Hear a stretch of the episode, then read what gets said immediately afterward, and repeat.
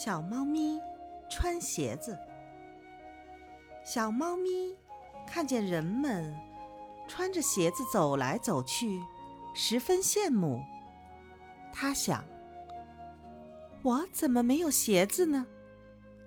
小猫咪回到家，东找西找，好不容易找到四只鞋子，就好奇地穿在脚上，走到院子里。小猫咪问公鸡：“这鞋子好看吗？”“好看，好看。”公鸡说着连连点头。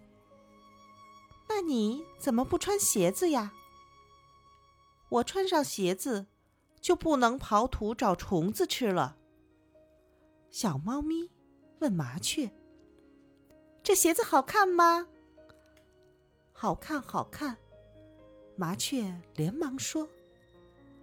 那你怎么不穿鞋子呀？我穿上鞋子，脚趾就抓不住树枝了，会从树上掉下来的。小猫咪问大白鹤：“这鞋子好看吗？”“好看，好看。”大白鹤边说边伸脖子。“那你怎么不穿鞋子呀？”我穿上鞋子。游泳不方便。小猫咪又问大黄狗：“这鞋子好看吗？”“好看，好看。”大黄狗边说边摇尾巴。“那你怎么不穿鞋子呀？”“我是长跑健将，穿鞋子跑得慢。”小猫咪高兴地想：“我不用刨土。”不用抓树枝，不喜欢游泳，也不参加长跑，只有我可以穿鞋子。猫妈妈回来了，看见小猫咪脚上的鞋子，又好气又好笑地说：“傻孩子，我们的脚心好像医生的听诊器，能感知地面上的动静。”穿上鞋，就感觉不出来了。